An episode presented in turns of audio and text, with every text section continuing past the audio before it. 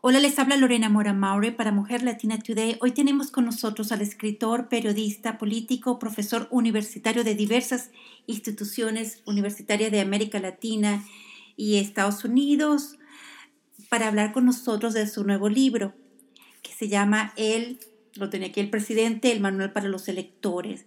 Carlos Alberto Montaner, para nuestra comunidad virtual, ha escrito más de 30 libros y miles de artículos, incluyendo varias novelas, y la última es La mujer del coronel, y es analista de CNN en español y presidente del, del, Instituto Interamerican, Interamerican, del Instituto Interamericano Instituto for Democracia. Bienvenida Mujer Latina Today. Muchas gracias, muy amable por la entrevista está llegando a la comunidad de Ohio, del Midwest, y realmente estamos muy contentos que nos haya brindado la oportunidad para entrevistarlo, especialmente acerca de este nuevo libro. Pero vamos a hablar, ¿qué le inspiró a escribir un libro que a su vez es un manual? ¿Y cuál es el objetivo del presidente y el manual para electores y elegidos?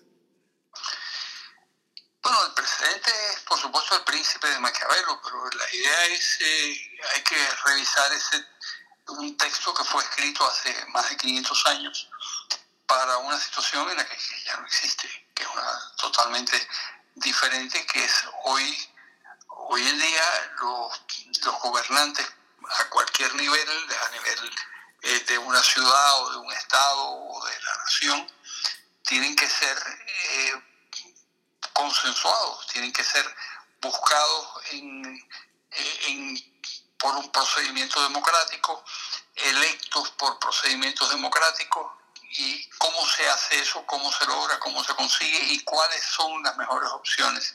Quiere decir que es una situación totalmente distinta a la que tenía el pobre Maquiavelo, que era un preso, preso político en, su, en, su época, que no tenía nada que ver con la, la era actual.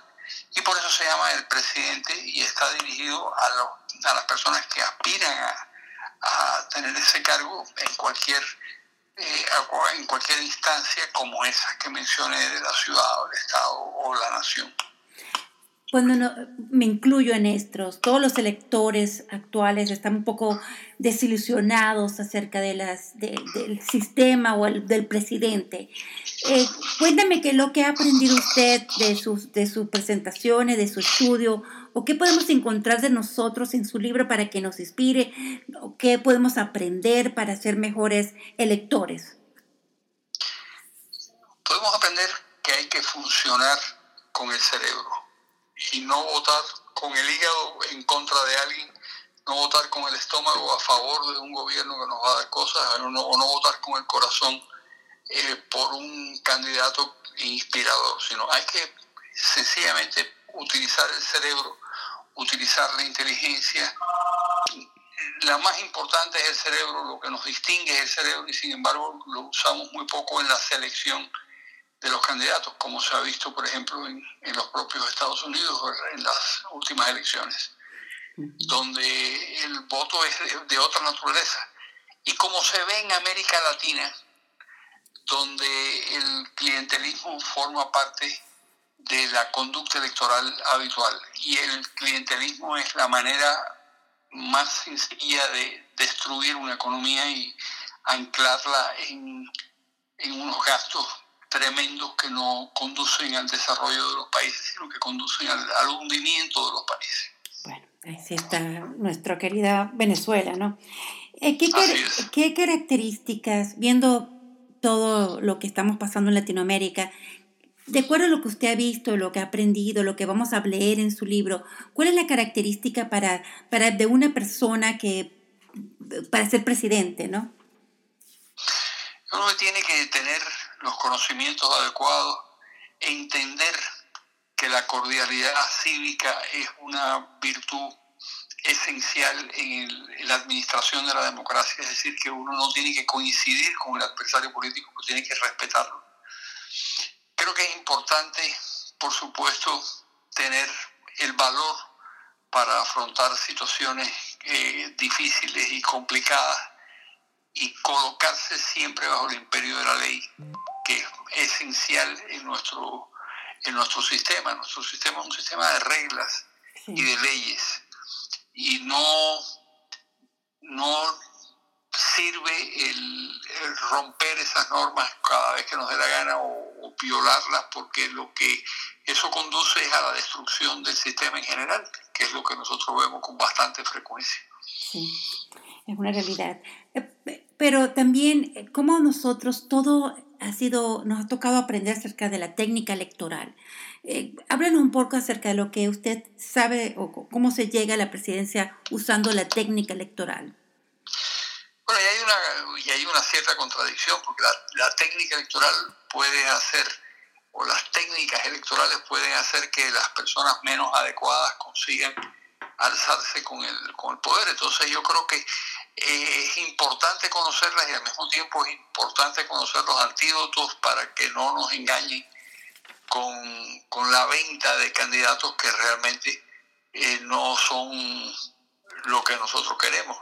Al principio del libro hay una, el, libro se divide en tres partes. Una parte, de, la primera parte es la, la que tiene que ver con, con las características del, del gobernante la segunda parte con la técnica de alcanzar el poder y la tercera parte, bueno, ya una vez en el poder, ¿qué hay que hacer para funcionar bien?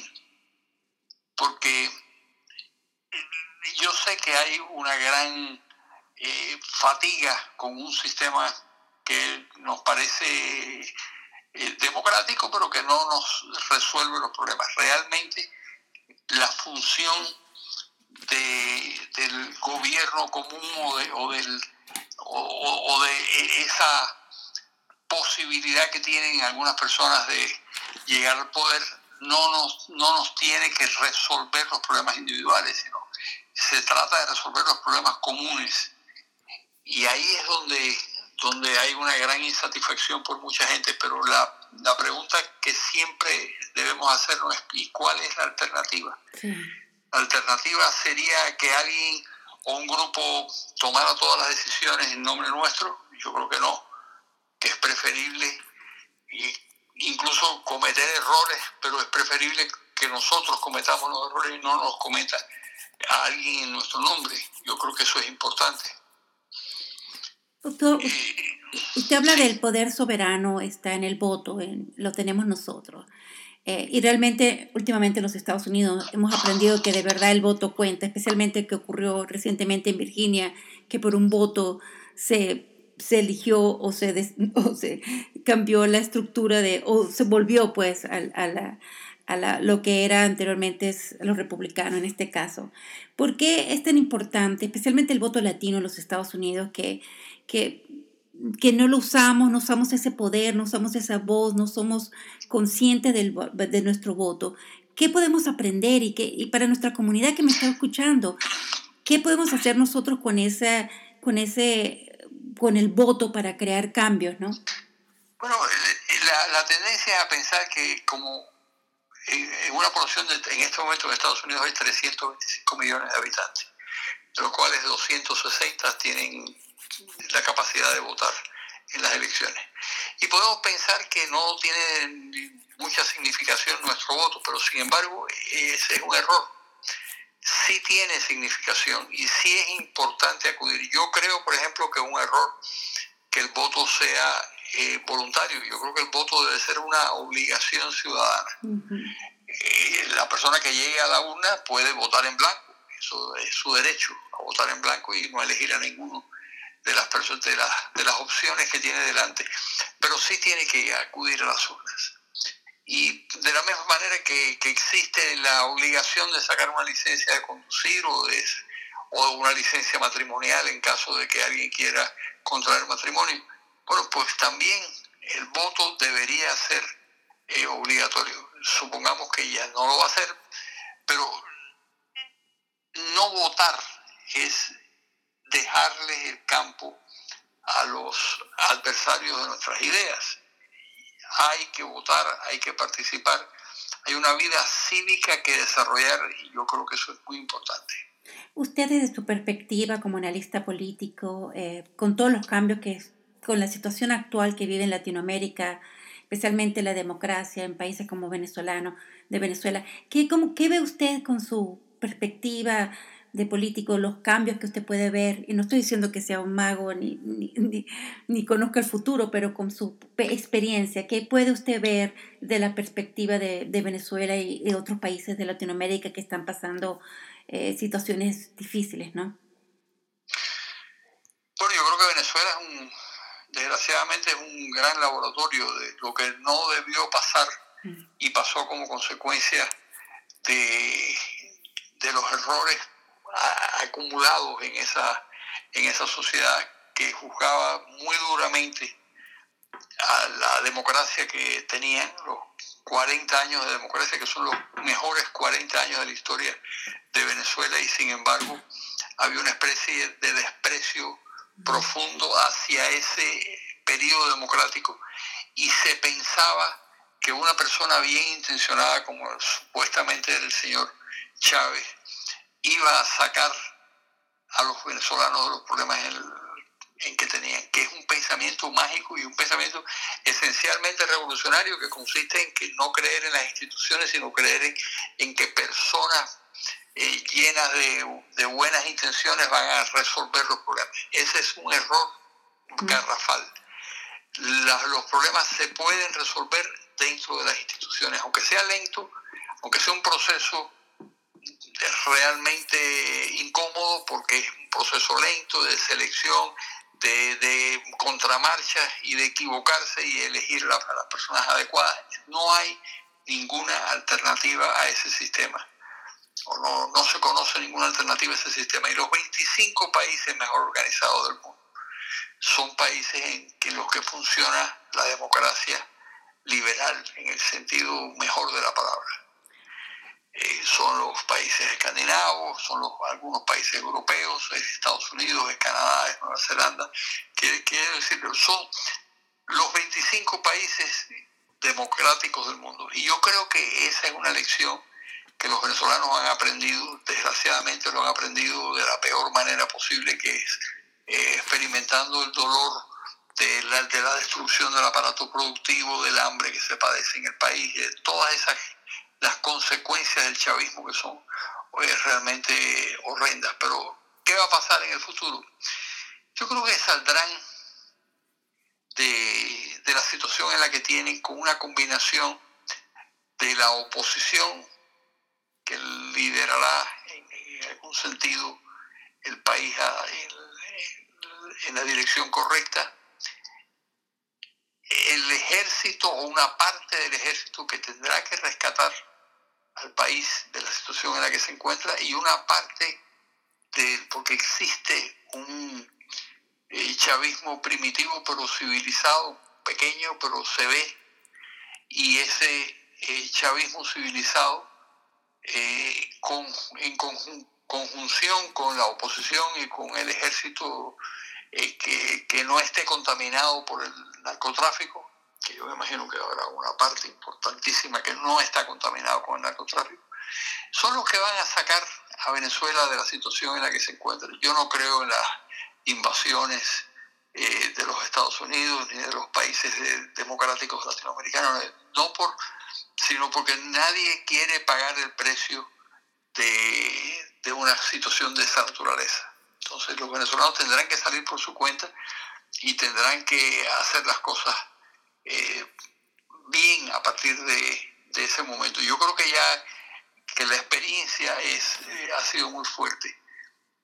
Todo lo que, lo que los venezolanos ah, les ocurre, desgraciadamente, fue ensayado también y fue propiciado por los errores de los 40 años de la democracia, que fueron, insisto en ello, el periodo espléndido de la historia venezolana.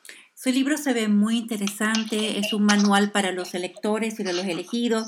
Para, y como última pregunta, eh, después de la elección del presidente Trump, muchas personas se han lanzado para ser candidatos desde, su, desde la escuela, desde las municipalidades. ¿Cómo nosotros podemos inspirar a los hispanos para lanzarse ah, como candidatos y, y, pasar esa, eh, y ser más líderes, ¿no? Yo creo que es importante que, eso que usted está preguntando ocurra, que se dé cuenta que, es necesario la, necesaria la participación. Yo creo que ya hay una, parte, una cierta participación. Hay, hay por lo menos tres senadores de origen hispano, hay unos cuantos congresistas, hay un caucus hispano, eh, pero hay que participar más. Hay que participar más en, como electores y como, y como elegidos también. Hay que, hay que entender que la, la, vida cívica es muy importante para dejarla siempre en manos de, de los adversarios o de los enemigos de la, de la libertad. Y eso es eh, una, esa es una lección que, nosotros debemos propiciar. Ese era, le iba a pedir un, una, un, un, mensaje para la comunidad virtual de que lo está escuchando y definitivamente esa es la mejor lección que nos puede dar. Eh, ¿Algo más que quisiera compartir con la comunidad virtual que lo está escuchando? No, no, yo creo que la entrevista ha sido muy buena y muchas gracias por hacérmela. Bueno, eh, que pase una feliz tarde y estamos siempre a la hora desde Ohio, conectándonos con la comunidad virtual de los Estados Unidos y de Latinoamérica y el mundo. Muchísimas gracias.